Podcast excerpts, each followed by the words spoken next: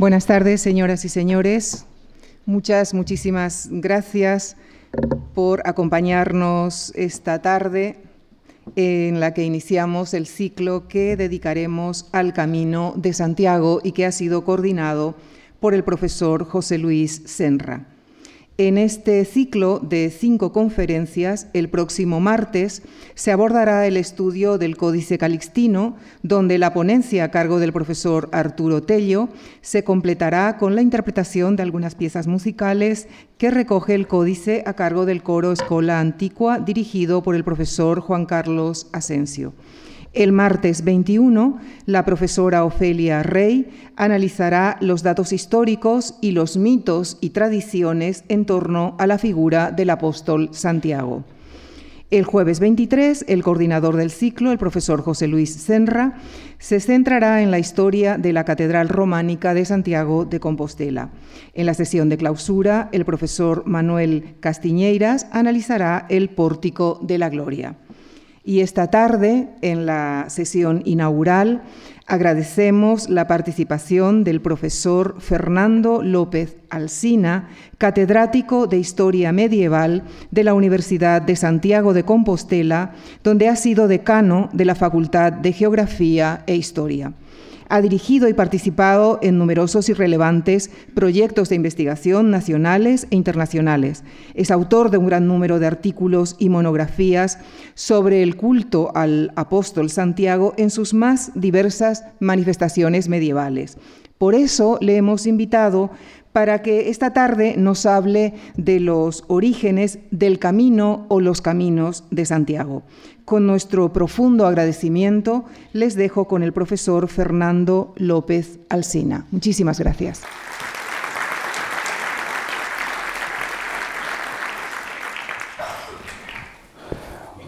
Buenas tardes, muchas gracias por esta presentación, muchas gracias a la Fundación Juan March por la invitación a participar en este, en este ciclo y a hablar de un tema pues que yo tengo la suerte de que me resulte apasionante, porque a mí la Edad Media me apasiona.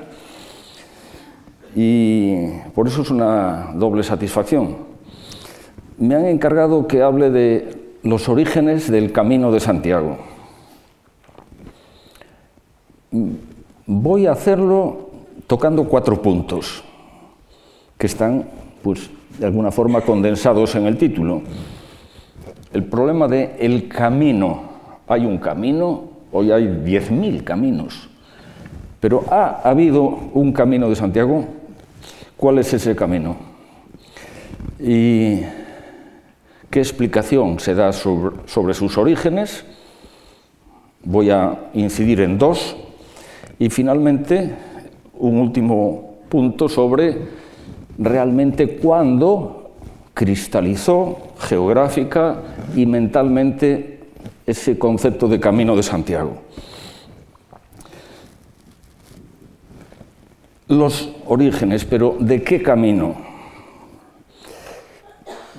Tengo que referirme al Códice Calistino, del que les hablarán en la próxima conferencia. El Códice Calistino eh, es el libro de Santiago, atribuido al Papa Calixto II falsamente, el manuscrito más importante que tiene la Catedral de Santiago, que consta de cinco libros, y en ese libro de Santiago, de hacia 1137, 38, 1100 aproximadamente, cuando se cierra la compilación de esos cinco libros, ahí se hace una primera gran descripción de el camino de Santiago. Y en el libro quinto, en sus primeros capítulos, nos hacen varias aproximaciones a lo que es el camino. Estoy seguro de que eh, muchos de ustedes mm, o lo conocen perfectamente, alguno a lo mejor ha peregrinado en su momento, etc. O, tienen noción de esta descripción del camino se describe el camino de seis formas distintas. La primera aproximación, indicando lugares de paso, es el capítulo 1. Cuatro caminos en el sur de Francia. Cuando tiene que cuatro caminos en el sur de Francia y cuando tiene que individualizarlos asocia el nombre del camino con un determinado santo o lugar por el que transitan los peregrinos cuando van a Compostela. Uno es el camino que va por Santa Fe, Santa Fe de Conc. Otro es el de San Leonardo, el de Limoges, de San Leonardo de Limoges. Otro el de San Martín, San Martín de Tours. Y el otro es el de San Egidio. Estos tres primeros confluyen. Este es el turonense, el más occidental. Cuatro vías hay la intermedia o lemosina, la podiensis, que viene del Epuy, y que confluyen en Ostabat. Así lo indica. A partir de ahí cruzan el Pirineo y ya hay un único camino hacia Santiago. Pero al mismo tiempo dice que hay un cuarto camino, que es el que viene no de Arles, como pone aquí en el Ródano, sino realmente de Saint-Gilles, que estaría al lado de Arles y que viene a cruzar el Pirineo en Somport, entra por Aragón y en Puente la Reina confluye con el otro. Bien, ¿cómo los caracteriza? Indicando puntos de paso, por dónde van. Menciona 16 puntos de paso lugares de culto, ciudades, puertos de montaña en los Pirineos. En el primer camino, Saint-Gilles, que no está puesto aquí, perdón, estaría aquí. A continuación menciona el paso por Montpellier, que tampoco está puesto en, esta, en este mapa, por Toulouse, tres lugares. Y finalmente el paso en el Somport. El segundo camino solamente indica Le Puy, Conc, Santa Fe de Conc y San Pedro de Moissac.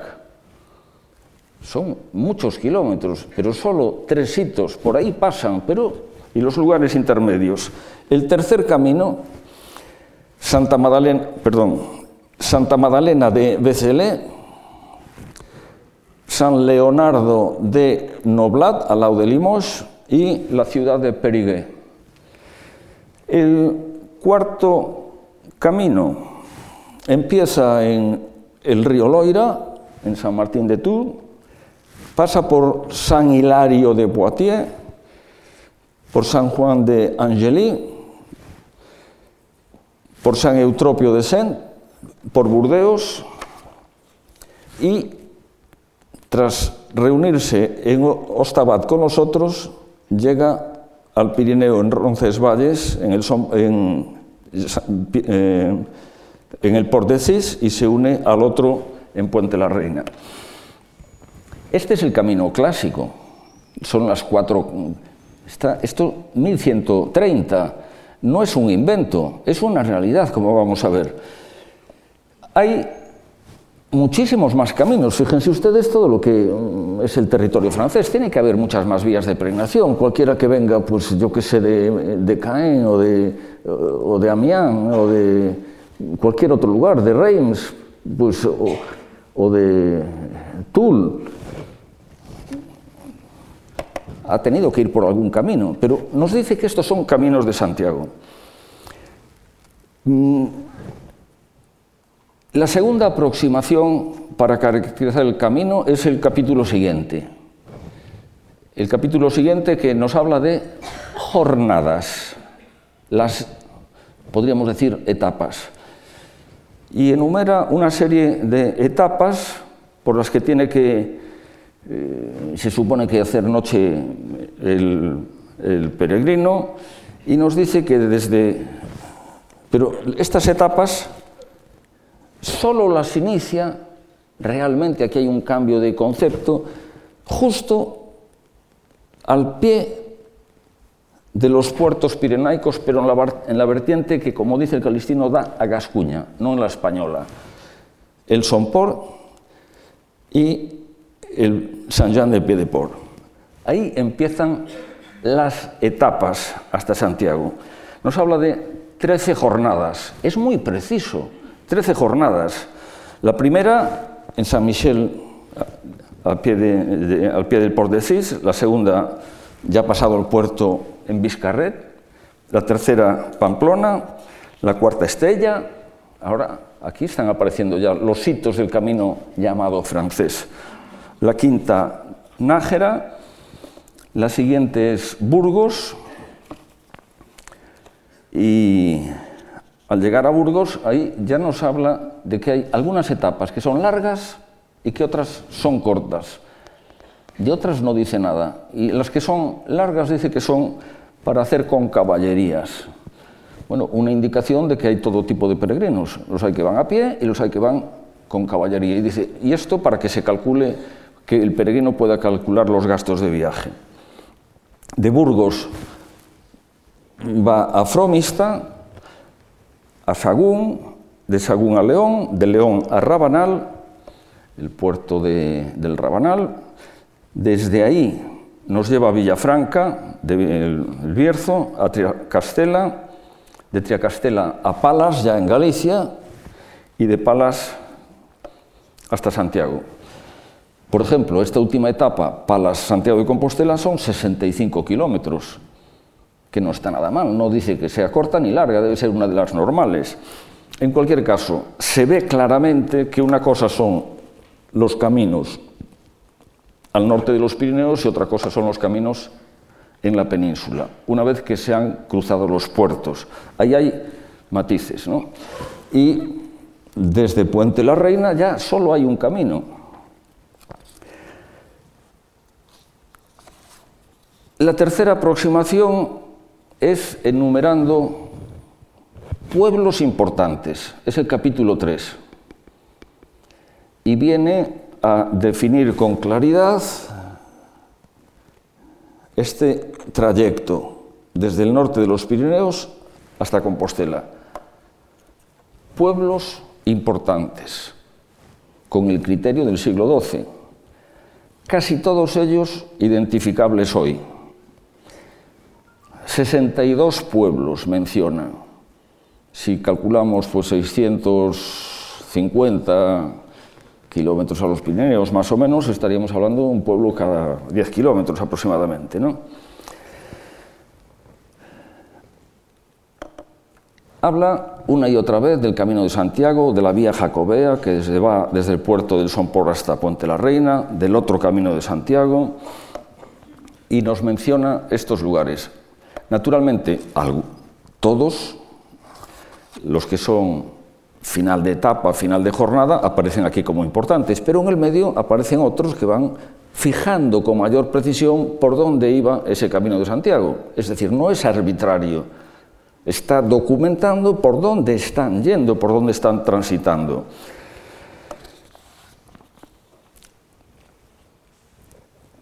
En esta ocasión nos dice algunas cosas curiosas sobre alguno de estos pueblos por los que pasan, importantes. No solo son pueblos, son puertos de montaña. Aparecen los dos puertos de los Pirineos, pero también la entrada y la salida del Bierzo, con sus puertos, pero también con sus hospitales. El hospital de Roncesvalles, el de Santa Cristina en el Pirineo y el hospital de Cebreiro. Datos interesantes porque estamos en los puntos de más dificultad orográfica para el peregrino y de algunos otros da alguna descripción elogiosa normalmente. ¿no? Por ejemplo, de Estella, en Navarra, dice que es una tierra, un lugar fértil en buen pan, óptimo en vino, en carne, en pescado, llena de toda suerte de felicidades. Estella. Lo mismo dice de Carrión, villa industriosa, muy buena, rica en pan, vino, carne y en toda clase de productos. Sagún, pródigo en toda suerte de bienes, en donde se encuentra el prado en el que clavadas las resplandecientes lanzas de los victoriosos campeones de la gloria del Señor, se dice que florecieron. El ejército de Carlomagno, los que habían de morir en la batalla al día siguiente, clavaron las astas y las astas florecieron nos está ya transmitiendo estas creencias, estos recuerdos de campañas de los francos, etc. Sagún. León, corte y ciudad regia, llena de toda especie de felicidades. Villafranca, Villa Franca, Villa de Francos, a la entrada del, Valle del Valcárcel, a la entrada de Galicia. Y finalmente Compostela, excelentísima ciudad del apóstol que posee toda suerte de encantos y tiene en custodia los preciosos restos mortales de Santiago, por lo que se la considera justamente la más feliz y excelsa de todas las ciudades de España. Breves pinceladas, nada más, pero curioso, en todas estas ha habido barrios de francos, colonias de francos, asentamiento de esos ultrapirenaicos que en un momento determinado han algunos peregrinos, otros no, normalmente artesanos, mercaderes, etcétera, que se han instalado en estas villas y han contribuido al desarrollo urbano en el camino. Francos. Estas descripciones son para peregrinos ultrapirenaicos. Solo los que han transitado por estos caminos han podido contribuir a hacerlos y se encuentran más cómodamente y se reconocen cuando pasan por una ciudad donde, o por un pueblo donde hay francos. Nos habla también de, ahora de algunas prácticas, no la escueta enumeración de lugares por donde se pasa, prácticas de los peregrinos. Por ejemplo, nos dice que los peregrinos en el entorno de Tiracastela recogen, y es cierto, es la única zona de Galicia donde hay eh, piedra caliza, recogen piedra caliza para llevarla a los hornos de Castañeda, allí hacer la cal y con la cal llevarla a Santiago para construir la basílica románica y eventualmente ese pórtico de la gloria del que les va a hablar Manuel Castiñeiras. Bien, es un verdadero itinerario.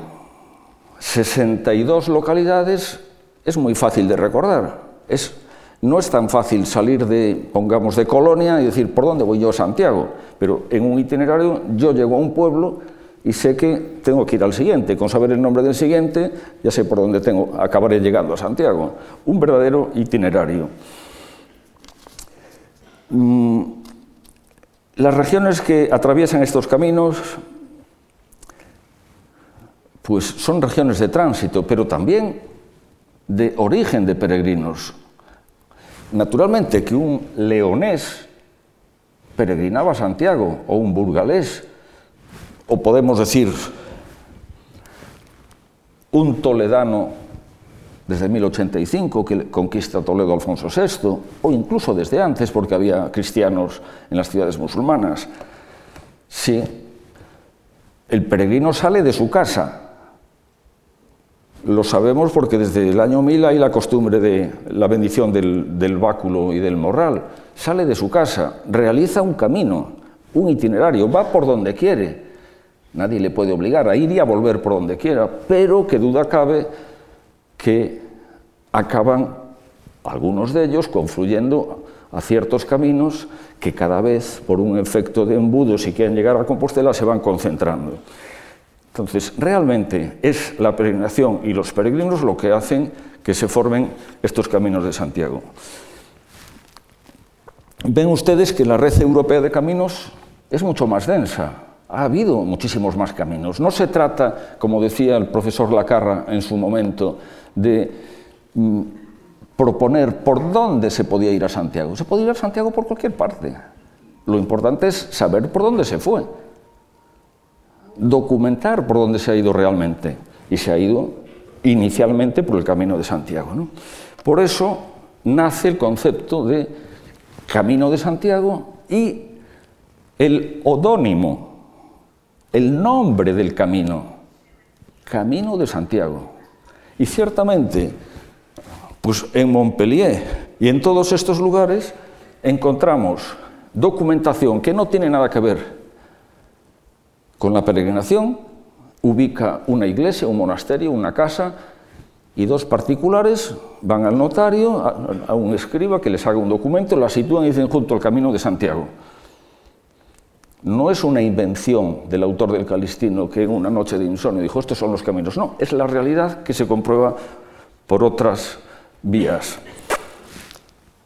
La cuarta aproximación del Calistino es mencionando los ríos.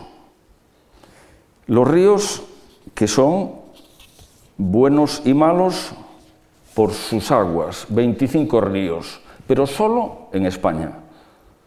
Es decir, es la visión, a veces lo dicen, nosotros los galos, etc. El autor es un ultrapirenaico y está a sus compatriotas, al resto de los europeos, explicándoles las costumbres hispanas, las aguas buenas y malas. En un momento determinado dice, yo en Navarra, en el río Salado, que está al lado de Lorca, pues las caballerías bebieron y dos murieron. O sea que hizo la peregrinación y sabe todos estos datos. Y los da para que el peregrino tenga cuidado con las aguas que las pueden enfermar, que pueden enfermarlo y que no son saludables. Es una experiencia personal. Y hay todavía una quinta aproximación, que es el capítulo séptimo del Calistino. En esta quinta aproximación se nos habla desde otro punto de vista del Camino de Santiago también. Es, el título es, los títulos son muy ilustrativos. Por ejemplo, este, de los nombres de las tierras y de las cualidades de las gentes que se encuentran en el Camino de Santiago. Siempre es el camino. Y esta aproximación es muy singular, porque el autor de esta aproximación de mencionar tierras no menciona prácticamente de este camino que viene por el sur de Francia todo el recorrido desde el Ródano.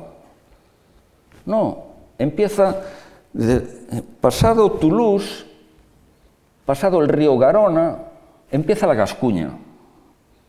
Es decir, se ha saltado todo lo que hay antes. Pero es que del segundo camino, de la vía de Le Puy, y del tercer camino, la vía de Bécelé, tampoco dice nada. Solo habla de este otro camino, lo cual da la impresión de que realmente para él ese es el camino de Santiago. Y estos otros son afluentes en Ostabat y este otro en Puente la Reina. Hay esa impresión. Y al describir las tierras y las gentes de este camino, nos dice ciertas características de los pueblos. De tú no dice nada, y de la Turena. Dice que pasada la Turena empieza la tierra de el Poitou. Los puatevinos. Los puatevinos son gentes afables, extraordinarias. De ahí para abajo, según vamos pasando a otras tierras como la Santoña, la tierra de Burdeos, las landas de Burdeos y demás, ya el tono va decreciendo. Y sobre todo la percepción lingüística, probablemente de un peregrino, perdón, de más allá de Tours, que es capaz de ir reconociendo que el habla, si ya es rara la de los de Santoña, no digamos el habla de los de Burdeos. Son todas románicas, pero ya él detecta esas percepciones. Y esta valoración baja extraordinariamente de las gentes que habitan las tierras cuando habla de la tierra de los vascos y la tierra de los navarcos y de sus respectivos pueblos. Eh, cuando Ambrosio de Morales en el siglo XVI visitó la Catedral de Santiago, porque Felipe II le había encargado ciertas misiones para eh, nutrir de reliquias y de, y de buenos manuscritos el Escorial, llega a Santiago y recomendó que se sacase de este libro de Santiago todas estas que dice unas cosas muy obscenas y, muy denigrantes. ¿no?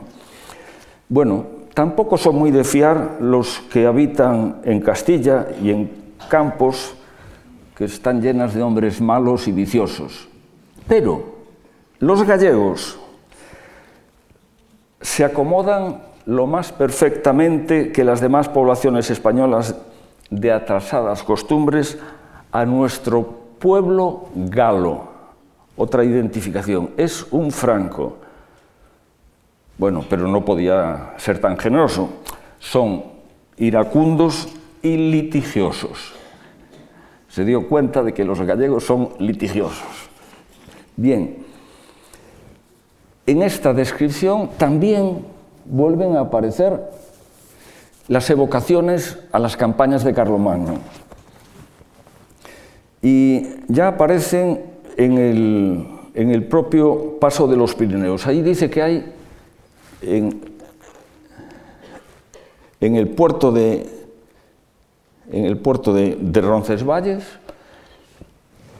ya dice que hay una, un lugar llamado la Cruz de Carlomagno, porque con hachas, piquetas, con azadas y demás herramientas, Carlomagno abrió una senda para dirigirse a España con sus ejércitos en otro tiempo. Adobé los caminos de Santiago. Aquí tenemos materialmente al emperador Carlomagno con azada, piqueta y hacha abriendo el camino. Es otra de las explicaciones a las que aludiré después. Pero los peregrinos oían esto, se les contaba esto, lo vivían y dice, los peregrinos doblan las rodillas y suelen rezar mirando a Santiago. Y todos ellos clavan sendas cruces que allí pueden encontrarse a millares. Por esto se considera este el primer lugar de la oración a Santiago. Luego, en Valcarlos, un poco más adelante, junto a este puerto de Port de Cis, dice que acampó Carlomagno con sus ejércitos. Más adelante está en Roncesvalles el hospital y la iglesia sobre el peñasco que el poderoso héroe Roldán partió con su espada, de arriba abajo de tres golpes. Son todas estas referencias a, las, a lo carolingio, a la campaña de Carlomagno en España. Y finalmente, la última propuesta que está en el capítulo octavo del libro quinto del Calistino. Muy interesante, porque es yo creo que la, que la otra es más objetiva, más descriptiva, pero que es más interpretativa. El camino, los caminos de Santiago son, como dice el título, una sucesión de cuerpos santos que descansan en el camino y que deben ser, deben ser visitados por los peregrinos. Una visión genial, diría yo. Es el capítulo más extenso de todos, de los seis que lo preceden, de, todas las definiciones anteriores. Y el más importante desde el punto de vista del autor de la compilación del libro de Santiago. Materiales muy diversos, algunos muy antiguos, otros más recientes, compuestos en este momento. Y es importante porque con este capítulo octavo acaba la descripción de los caminos y pasamos al noveno, que es ya toda la segunda parte del libro quinto dedicada a la ciudad y a la Basílica de Santiago. Es decir, es como una idea de que el camino de Santiago es una suma de devociones muy importantes todas ellas, centros de peregrinación, centros de devoción local, de santos venerados, mártires de época romana, confesores de época más reciente, héroes de la campaña de Carlomagno que han muerto en el camino con el espíritu de cruzada ya de finales del siglo XI. Pero todas esas devociones tienen que estar subordinadas a la gran devoción al apóstol de Cristo que es Santiago el Mayor, el evangelizador de España. Es ciertamente interesante, ¿no? Mm, aquí demuestra también que ha visitado personalmente este lugar de Saint-Gilles. Dice que lo ha visto él personalmente y lo describe con todo lujo de detalles. Luego, para cada uno de estos santos siempre da la fecha en la que se celebra su fiesta. indicio para mí de que el, quien hace esto está conectando con otras partes. La primera parte es casi todo el libro, es un libro pretendidamente litúrgico para que en las catedrales y en los monasterios, en las fiestas de Santiago, se lean o en la iglesia, en el oficio de maitines o en el refectorio, el resto de los días del año, de los días de la semana en que cayó la fiesta de Santiago. Si cayó en un jueves, pues todos los jueves del año habrá que leer este libro en el refectorio, todos los amantes de Santiago. Entonces, aquí es donde aparecen estos datos litúrgicos de la vida, del martirio, de estos santos locales que todos han hecho y siguen haciendo milagros. Bueno, y lo que es interesante también es que, por ejemplo, se nos dice que en Arles está el cuerpo de San Trófimo, Sabemos, fijémonos, antes nos decía que el, cuerpo, que el camino empezaba a San Gilles, pero ahora empiezan antes, se dice, ya en, Arles, en el Ródano, los que vienen por aquí en Arles tienen que visitar esto, esto y tal, el cuerpo de San Trófimo.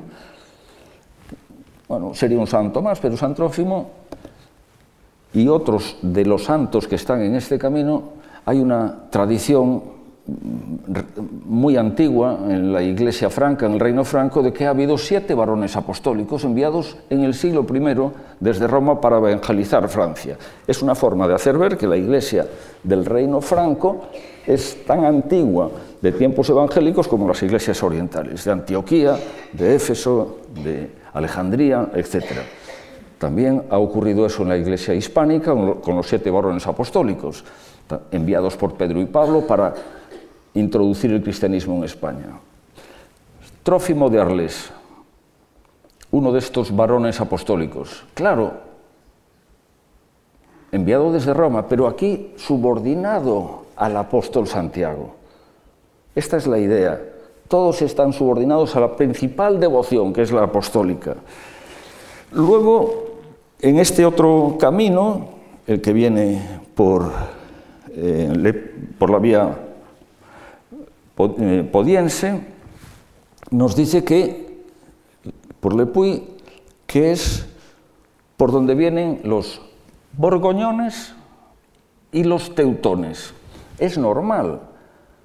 Este es el lugar de paso para los que vienen de más lejos. Por aquí vienen los borgoñones y teutones. Sin embargo, no nos dice que Lyon, Ginebra, Berna, Einsiedeln, que esos sean lugares del Camino de Santiago. Ahí no hay Camino de Santiago para él. El Camino de Santiago empieza ahí, en Lepuy. Pero claro que han venido por ahí los teutones y los borgoñones. Aquí vemos cómo sería Francia un poco antes, hacia 1080. Y tenemos que darnos cuenta de que el autor del Calisteo está hablando de Francia. Esto es el Ródano,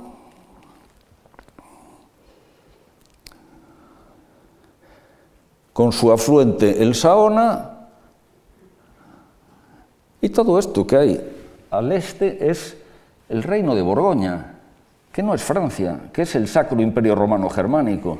Los borgoñones y los teutones vienen por el camino de Santa Fe, por el camino podiense.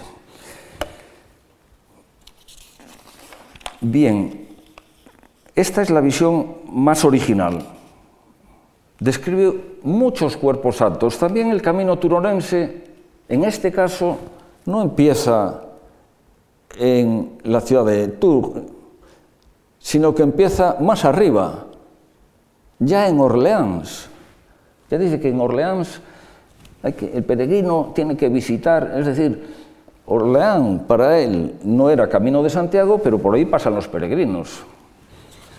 Y en la península apenas cita cuatro santos. Santo Domingo, muy famoso porque hizo la calzada que va desde Nájera hasta Redecilla del Camino y allí se enterró, allí descansa, es uno de los que han construido el camino.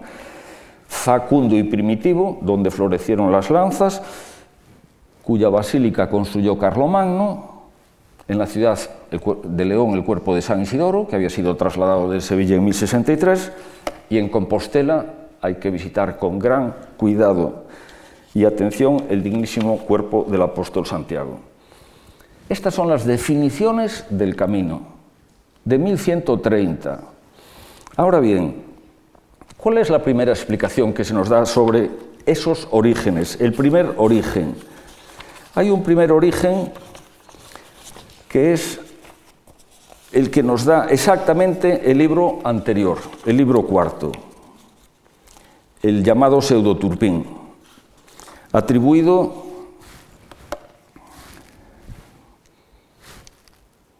bueno, los caminos de Santiago en Francia, con más detalle,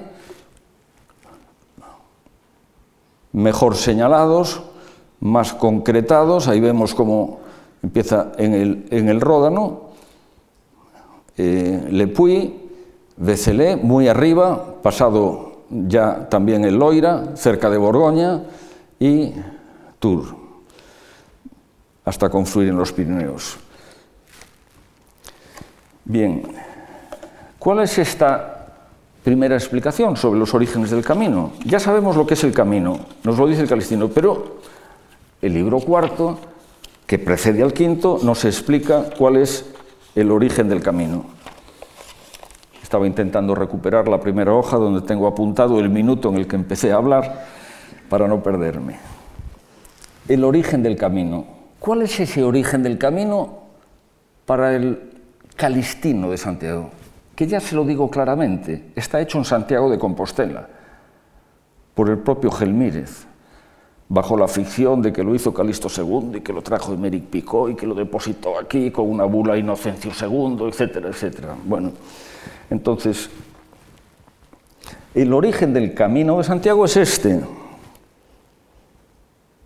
Estamos con el Calistino de Salamanca. Hay varios ejemplares del Calistino, el de Santiago, que es el más antiguo, el de Salamanca, el de la British Library y el de la Biblioteca Vaticana son los tres de principios del 14. Este es el de Salamanca. Muy interesante porque el aparato iconográfico es ligeramente distinto. Aquí vemos el origen del camino. El origen del camino, según esta primera explicación, sería que Carlomagno, cansado desde el 768, que empezó a reinar, hasta el 814, que murió, pues prácticamente combatía todos los años. Por eso es el primer emperador de la Edad Media, coronado en el año 800, etc. Entonces, se ve un fenómeno extraño, una serie de estrellas que desde el mar de Frisia conducían a un lugar que él no sabía lo que era. Se pregunta qué puede significar esto. Es una visión. Y se le aparece en sueños el apóstol Santiago y le dice, ese camino te conducirá a mi sepulcro que está en Galicia, olvidado, en una España dominada por los musulmanes. ¿Cómo tú, que tanto has peleado, te permites descansar en tus baños de Aquisgrán y no inicias la campaña de España para liberar mi sepulcro? Mm, es una visión del Camino de Santiago como una revelación del propio apóstol. Es el propio apóstol el que le revela a Carlomagno por dónde tiene que ir su camino, que lo tiene que abrir él. Mm, le dice que si lo hace, si cumple el encargo, Santiago, el apóstol, le alcanzará una corona inmortal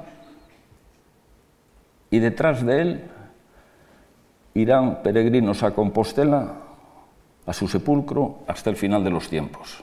Es la promesa que le hace el apóstol a Carlomagno. Bien, este es el origen. Carlomagno se pone, se pone en marcha hacia Santiago con sus guerreros, sale de la su palacio de Aquisgrán, de la capilla palatina, de planta octogonal, como Rávena, etc. Bien, la campaña de España. ¿Quién nos cuenta todo esto? El libro cuarto, que tiene un autor, el arzobispo de Reims, Turpín, contemporáneo de Carlomagno, y le escribe una carta al deán de Aquisgrán, la capilla fundada por Carmano, diciéndole que no te extrañe si no has encontrado en la historia en la crónica real de Saint-Denis nada acerca de estas campañas de Carlomagno en España, porque el que escribió esa crónica ya tenía bastantes cosas que contar, pero esto no pudo meterlo. Yo, que he ido con Carlomagno a España y que lo he acompañado en todos sus 14 años de, combates en España, te lo puedo informar y te lo voy a contar en esta crónica. Aldeán de Aquisgrán, el arzobispo de Reims, y la crónica de la abadía de Saint-Denis, el centro de la monarquía Francia de los merovingios. Primera campaña, los francos son los que conquistan toda España, Carlomagno, no hay, esta primera explicación no existen un reino de Asturias, no hay nada, son solo los francos. La segunda campaña acaba, eh, los musulmanes reaccionan, reconquistan toda España y Carlomagno tiene que volver. Y esa segunda campaña de Carlomagno acaba eh, con el capítulo 19 instituyendo en un concilio celebrado en Compostela el carácter, diríamos que primacial de la sede apostólica del obispo de Santiago. Dice, todos los obispos de España han de recibir sus báculos del obispo de Santiago. Todos los reyes de España han de ser coronados en la Basílica de Santiago porque es la sede apostólica. Santiago ha predicado en España, origen apostólico directo, y su cuerpo ha sido trasladado a Compostela. No hay otra sede más excelente. En la cristiandad hay tres grandes sedes apostólicas, dice este concilio. Falso, claro, falso. Roma, San Pedro, Éfeso, San Juan y Compostela, donde está Santiago. Bueno, primera explicación, orígenes del camino de Santiago. Esta primera explicación es falsa, pero como toda falsificación medieval, siempre tiene un fondo histórico que la hacía verosímil para el contemporáneo y para el que la leía o el que la oía. ¿De dónde sale esta explicación? Finales del siglo XII, finales del siglo XI, la Cruzada de España la indulgencia plenaria para que los combaten o los que mueren en campaña es una convocatoria a los europeos. La primera cruzada a Jerusalén, la cruzada de España. Que vengan los guerreros a combatir porque ya vino Carlomagno. Primera explicación, que como digo, falsa. Paso ahora al tercer punto. Factores reales no imaginarios, que han condicionado el origen histórico, el histórico del primer camino de Santiago.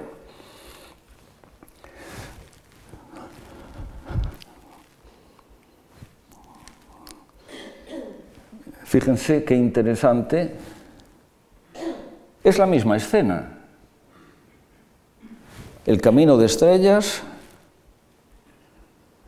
Carlomagno ahí coronado mirando a ver qué significa ese camino, descansando en su palacio de Aquisgrán y el apóstol indicándole lo que significa y que vaya a su camino. Pero esto no es el Calistino de Salamanca.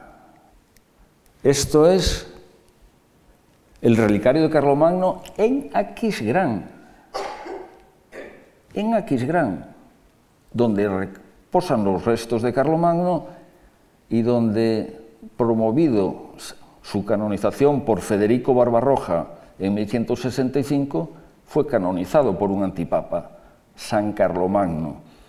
Las mismas imágenes, ¿y qué es lo que contribuyó decisivamente a la, coronación, a la canonización de Carlomagno? Pues las hazañas de España que el apóstol le alcanzó una corona inmortal, etcétera, etcétera. Bueno, factores reales. Aquí todavía vemos al personaje, Turpín, el arzobispo, en el momento ya de vuelta de las campañas de España, tiene noticia de que ha muerto Carlomagno, después del 814, y tiene la visión de que los que han combatido en España son mártires de la fe. hayan muerto o no la indulgencia plenaria. La indulgencia nace en el siglo X, la extinción de la pena temporal debida por los pecados, la falta, la culpa se perdona en la confesión, pero la penitencia hay que cumplirla y se extingue con la indulgencia, parcial o total. Indulgencia plenaria. El que muere en combate va directamente al paraíso. Y aquí vemos cómo San Miguel lleva las almas de los que han combatido en las campañas de España al paraíso. Bien, factores reales. ¿De dónde procede realmente, históricamente, el hecho de que en el siglo IX hemos descubierto el sepulcro de Santiago? ¿Por qué se lo cree toda Europa? ¿Por qué se lo cree la cristiandad? Porque tenía unas raíces profundas y sobre todo porque no había ningún lugar que pudiese decir Santiago el Mayor está aquí, aquí vienen los peregrinos, rellena un vacío. San Marcos estaba en Venecia, en Alejandría y lo fueron a buscar para traerlo a Venecia también en el siglo IX, los traslados de cuerpos santos, de reliquias, pero a Santiago el Mayor no se le veneraba en ningún lugar, era verosímil, sobre todo porque ya desde el siglo VI se decía que Santiago el Mayor había predicado en Hispania y en los lugares occidentales, al igual que el apóstol Felipe había predicado en la Galia, que Felipe predicó en la Galia quedó como un dato que no se desarrolló, pero que el dato de Santiago en España sí que se desarrolló. Había otra tradición que mencioné antes de que también en la iglesia hispánica, de que había habido siete personajes, Torcuato, Tesifonte, Segundo, Indalecio, Cecilio, Esiquio y Eufrasio, que habían sido ordenados obispos en Roma por Pedro y Pablo y habían sido enviados a España. O sea, la iglesia hispana es apostólica y romana en origen. En el siglo V, Inocencio I decía en una epístola al obispo de Gubbio que no había en Occidente una sola iglesia que no hubiese sido fundada o por Pedro Pablo o por sus discípulos. Todo el Occidente era necesariamente romano desde el punto de vista de los orígenes la noticia de que Santiago había predicado en Hispania era una gran novedad. Bien, cuando surge esta novedad en el siglo VI, los visigodos se acaban de convertir al catolicismo, han abandonado el arrianismo, se organiza la iglesia hispano-visigoda con los concilios de Toledo, pero todo eso llega a su fin en el 711 con la ruina del reino visigodo. Y aquí viene un dato interesante. Antes de que se active la resistencia asturiana y se organicen ciertas cosas, pues los carolingios, el rey Pipino el Breve, el padre de Carlomagno, Pipino murió en el año 768, en su avance hacia el sur, primero han contenido Carlos Martel a los musulmanes, la batalla de Poitiers, de 732, el comienzo del reflujo islámico en Europa. Ahí acaba su expansión y empieza su retroceso. Carlos Martel. Pero luego su hijo Pipino el Breve conquista la Narbonense, hasta el Ródano, la provincia ultrapirenaica del reino visigodo. Y después, en el 778, Carlomagno hace su campaña histórica sobre Zaragoza para llevar la frontera al Ebro y combatir a los musulmanes, para extender la fe, para ampliar la cristiandad latina. Es real esta intervención carolingia. Y no deja de ser sorprendente que también Carlomagno haya enviado a un legado, de acuerdo con el Papa, Egila, obispo de Sen, de la sede metropolitana de Sen, que celebra un concilio en Sevilla, etc. Las cosas se complican extraordinariamente en ese momento con, la figura de Elipando, metropolitano de Toledo, que incurre en un error interpretativo sobre la naturaleza de Cristo, lo que se llama el adopcionismo. A él eh, se le suma Félix, obispo de Urgel, que ya es ciudad carolingia, como Barcelona. Entonces la herejía puede llegar a la Iglesia franca y Carlomagno reacciona. La censura del metropolitano y primado de la Iglesia hispánica, el Ipando de Toledo, arruina toda esa estructura heredada del mundo visigodo, que ya ha desaparecido porque ahora eh, mandan el emir de Córdoba. Bien, pero mm, no todo ha sido una catástrofe. Estamos acostumbrados a que muchos documentos medievales nos digan que eh, los sarracenos destruyeron la ciudad de Lugo, quedó deshabitada, destruyeron Braga, destruyeron hasta la sede de Bretoña, una sede que había sido una sede personal de bretones en la Galicia sueva. Bueno, eh, eso es un tópico que tiene poco fundamento, porque sabemos que no han despoblado ninguna ciudad. Todas, en todas las ciudades ha habido dificultades, en algunos casos eh, eh, pues capitulación, otros casos conquista, pero las comunidades cristianas siguieron durante varias generaciones. Entonces, también en Braga siguió habiendo cristianos, en Lugo siguió habiendo cristianos y en Astorga también siguió habiendo cristianos, pero eh, ese movimiento incipiente de resistencia en Asturias, en Cangas y demás, da un salto cualitativo ahora. De tal forma que el jefe político de esa resistencia asturiana, que se llama Mauregato,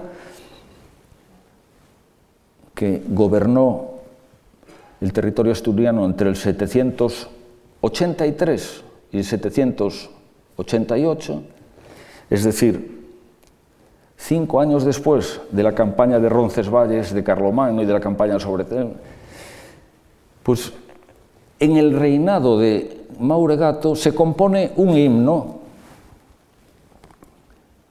en honor del apóstol Santiago el Mayor. En este himno se le llama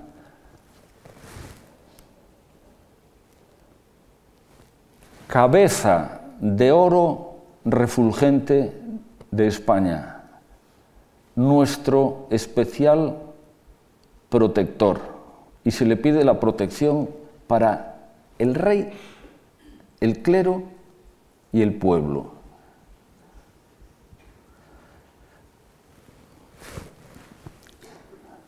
El acróstico de los versos del himno compone la frase Mauregato rey tenemos la suerte de que ha habido Alfonso, Sordoños, Pelayo solo uno, pero Mauregato también solo ha habido uno. Entonces sabemos que es este rey. Es decir, es el momento en el que se propone que se institucionalice una monarquía cristiana que construya un reino, un pueblo y un clero, una iglesia asturiana, como habían sido las iglesias de los reinos que suceden al imperio romano la Iglesia del Reino Hispano-Visigodo, acomodadas a las, fronteras políticas. El himno Ode Iberum, pero que además dice otra cosa sorprendente. Dice, así como la madre de Juan y de Santiago pidió para ellos dos puestos de honor a izquierda y a derecha de Cristo cuando esté en su reino, dice, no se cumplió porque no le estaba dado Cristo le contestó, Jesús le contestó, no está, eso no me corresponde a mí. Pero el autor del libro dice, y se ha cumplido, porque ahora Santiago gobierna Hispania y Juan, su hermano, gobierna Asia. Es decir, esa protección especial como evangelizador que debería de tener Santiago el Mayor ahora se actualiza tienes que protegernos.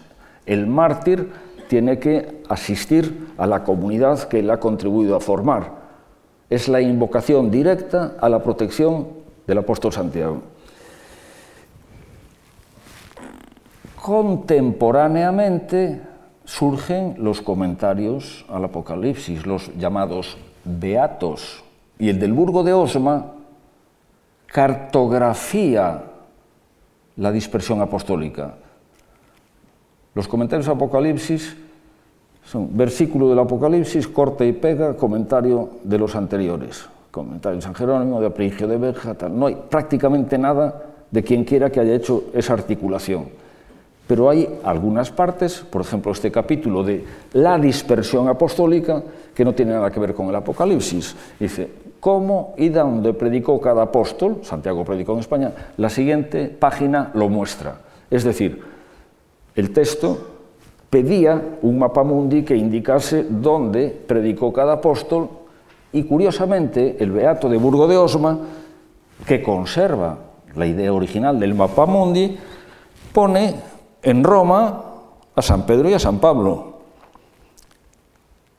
En la Galia a Felipe y al sur de los Pirineos junto al Faro en Asturias, en la Galaecia, a Santiago. Ya con una arquitectura, porque estamos a finales del 11, ya hay iglesia de Santiago, pero en el año 780 no había iglesia de Santiago, y ya estaba su cabeza en Asturias, en Galicia, 40, 50 años antes del descubrimiento. La, el himno el himno O Dei Verbum, el himno O Dei Verbum, que lo hemos copiado en este manuscrito toledano del siglo X por la comunidad cristiana de Toledo, bajo dominio musulmán hasta 1085. El himno, el himno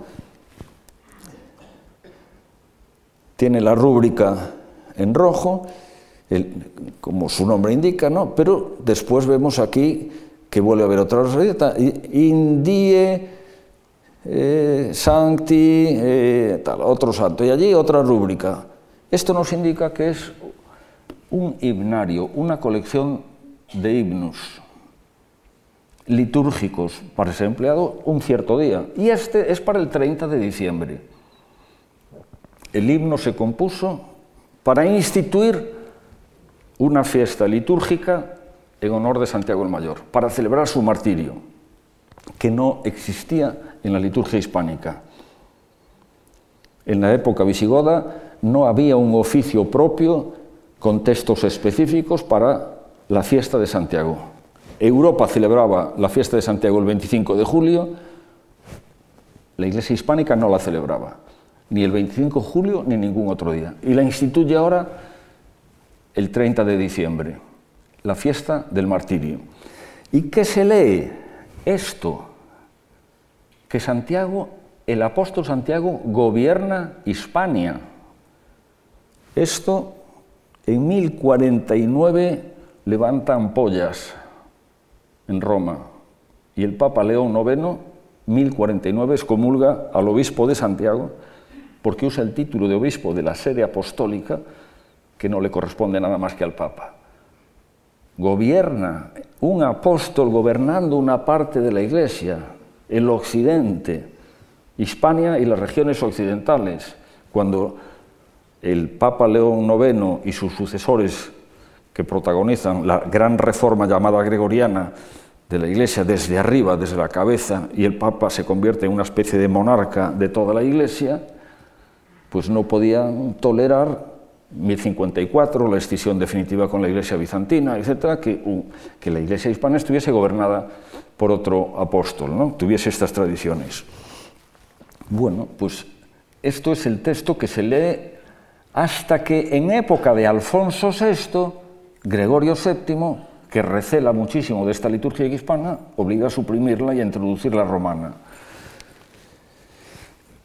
Y de ahí pasamos al siguiente episodio de lo que realmente tuvo que haber ocurrido. Todo esto es un preámbulo. La figura del apóstol Santiago se relaciona con Hispania cada vez de una forma más intensa. Primero, es cierta esa intervención carolingia, pero es que ahora también los asturianos reaccionan y dicen, bueno, si hay que recuperar territorio, vamos a ser nosotros, que somos los herederos de Toledo. Es el programa neogoticista que lleva a cabo Alfonso II. Alfonso II funda una sede regia en Oviedo, que no había existido nunca, pero la funda porque sede episcopal y sede regia, a modo de Nueva Toledo. Lo que se invocaba, se articulaba en ese himno programáticamente o de Iberum, aquí se lleva a la práctica. la monarquía cristiana con su nueva capital en Oviedo y con su programa de restablecer en Oviedo todo el orden de los godos, tanto en la iglesia como en el palacio. Nosotros somos los que estamos legitimados para recuperar lo que en su momento le correspondió a los visigodos, el neogoticismo. Y naturalmente por detrás está el evangelizador de España, que es el que protege y dirige y ayuda en esa misión.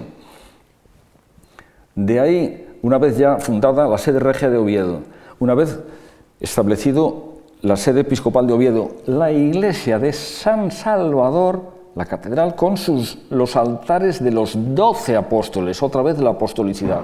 Tiene lugar el hecho histórico que hace imposible que aceptemos el origen del Camino de Santiago con Carlomagno. Tiene lugar el hallazgo del sepulcro de Santiago, la inventio, hallazgo en latín.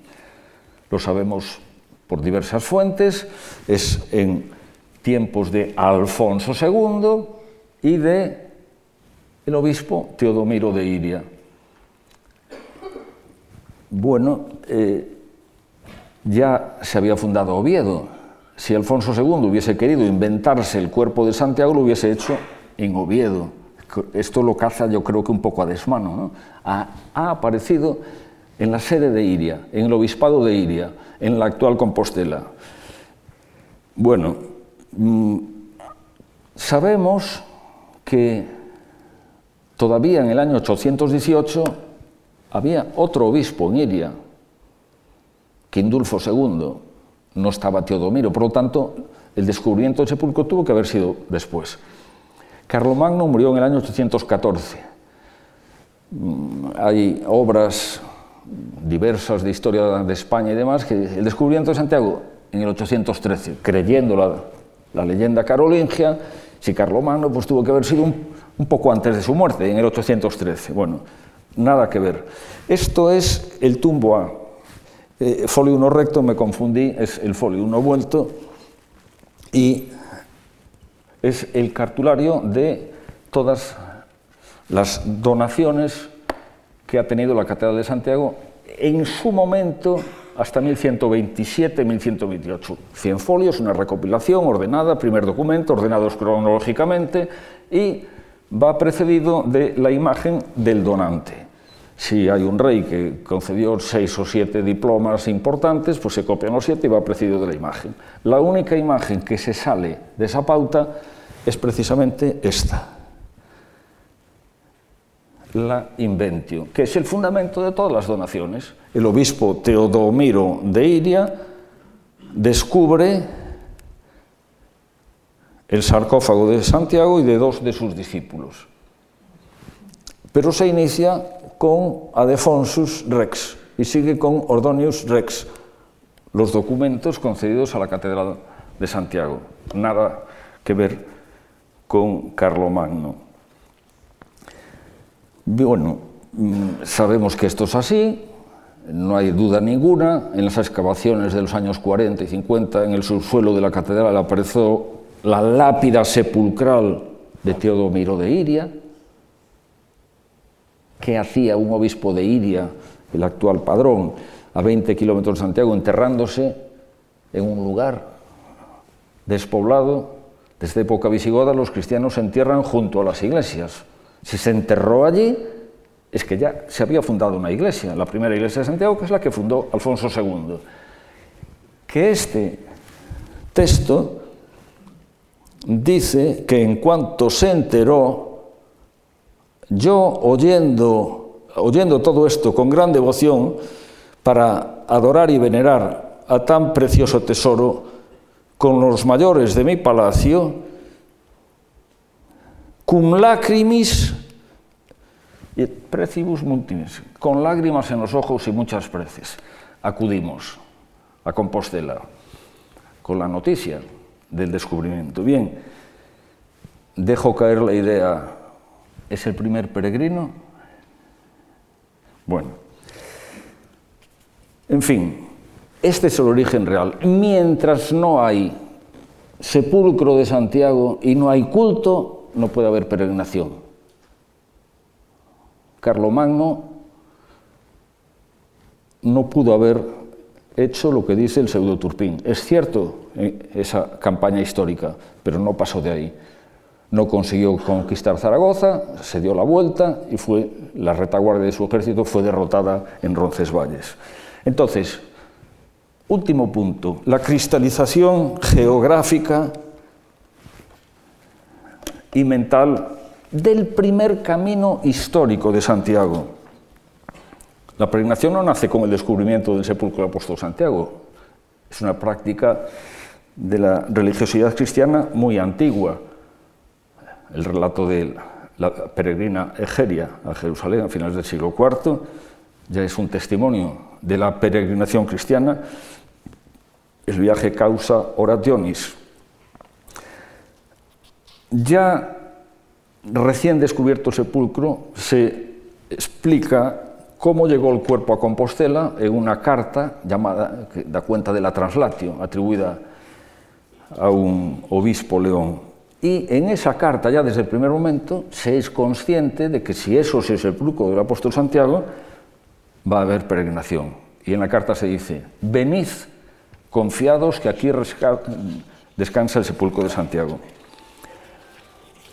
Es muy temprana, y esto es interesante, es muy temprana la evidencia de que este descubrimiento que tiene lugar hacia el año 830 ya se conoce al norte de los Pirineos. ¿Eh? Pensemos que Huesca, Huesca, he hablado de Jaca, Huesca es musulmana hasta 1094 que la frontera entre la cristiandad y la religión está muy arriba. Pues la noticia circula muy rápidamente. El martirologio de Usuardo, un monje de la abadía parisina de Saint-Germain-des-Prés, que dedica a Carlos el Cargo, por lo tanto, segunda mitad del siglo IX, 50 años después del descubrimiento, ya conoce que Santiago es objeto de una célebre veneración en Galicia. Pero, y estamos en París, pero es que hay una carta de Alfonso III al clero y al pueblo de la ciudad francesa de Tours, la vía turonense, donde le explica quién es este apóstol que se venera en Galicia. Ya saben que hay un descubrimiento y que es venerado, en la vía turonense. También en Limos se ha conservado un manuscrito del siglo X una copia de la Translatio con letra visigótica, que solo puede proceder de, España. Limos, la vía lemosina. Y finalmente, de Lepuy, de la vía Podiensis, viene el primer peregrino conocido, Gotescalco de Lepuy, en el año 950.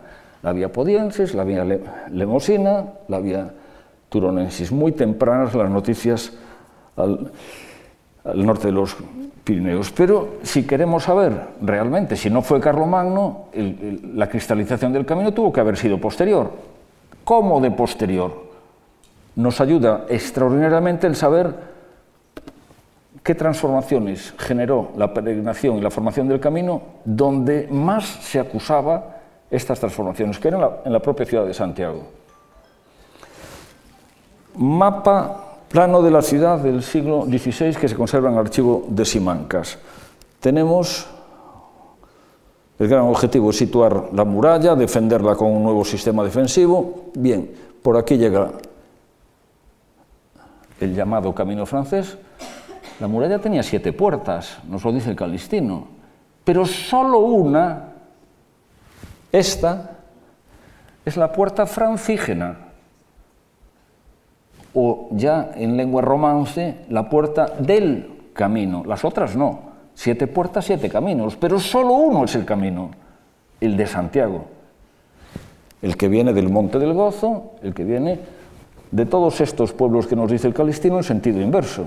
Esa, esta otra puerta, aquí estaría la catedral, esto es el hostal de los Reyes Católicos, esta otra puerta la llama esta muralla que es de mil 60 aproximadamente, esta puerta le, llama la puerta del santo peregrino. denominación que solo se puede explicar teniendo en cuenta que aquí estaba el cementerio de peregrinos, ya en ese momento, y que el peregrino que pasaba por esta puerta era el peregrino que iba al cementerio, muerto, el peregrino que había muerto en el hospital de Santiago, en el curso de la peregrinación, siglo XI, y que por lo tanto ya era un bienaventurado, ya era un santo peregrino. Bueno, esta calle que baja desde la plaza de Cervantes hacia la catedral es el Vicus Francorum, la calle de Francos. Es decir, la urbanización, el paso de una, un lugar a, una, a un burgo y después a una ciudad, la densificación de casas, la construcción de la transformación de el camino en una calle, ¿dónde tiene lugar? En el camino francés. Esta es la calle de los Francos, el último tramo que hay que recoger para entrar en la Catedral de Santiago, que tiene tres grandes portales, el occidental, el pórtico de la gloria, el del sur, y el del paraíso, la puerta francígena, por la que llegan los francos, el camino francés, otra vez. Y esta otra calle que ven aquí, que hoy se llama Casas Reales, en la Edad Media es la calle o la Rúa del Camino, como ocurre en tantos de estos pueblos. El Camino de Santiago es calle de la Rúa, en Carrión, etcétera, etcétera. El Camino, el Camino. Bien, entonces, con esto tenemos la constatación de que es la peregrinación, el paso de los peregrinos, los europeos, los ultrapirenaicos, los francos genéricamente, de sus diversos lugares, más o menos lejanos, los que, ah, recorriendo estos caminos, han hecho que cristalice un camino geográficamente. Nunca sabremos metro a metro por dónde iba desde Nájera a Santo Domingo de la Calzada. A lo mejor sí, porque ahí, ah, como en las vías romanas había ingeniería, los arqueólogos pueden descubrirlas, por dónde iban. Pero un camino medieval que va entre dos pueblos, pues muy bien. El recordado Elías Baliña inventó la flecha amarilla y hoy están los caminos muy señalizados. Y hoy los peregrinos tienen carne de peregrinos, se sabe por dónde han venido, por qué itinerarios tal, pero esto era imposible en la Edad Media. ¿no? Entonces, han podido venir por muchos sitios, pero llega un momento, mediados del siglo XI, en que realmente ha habido una cristalización,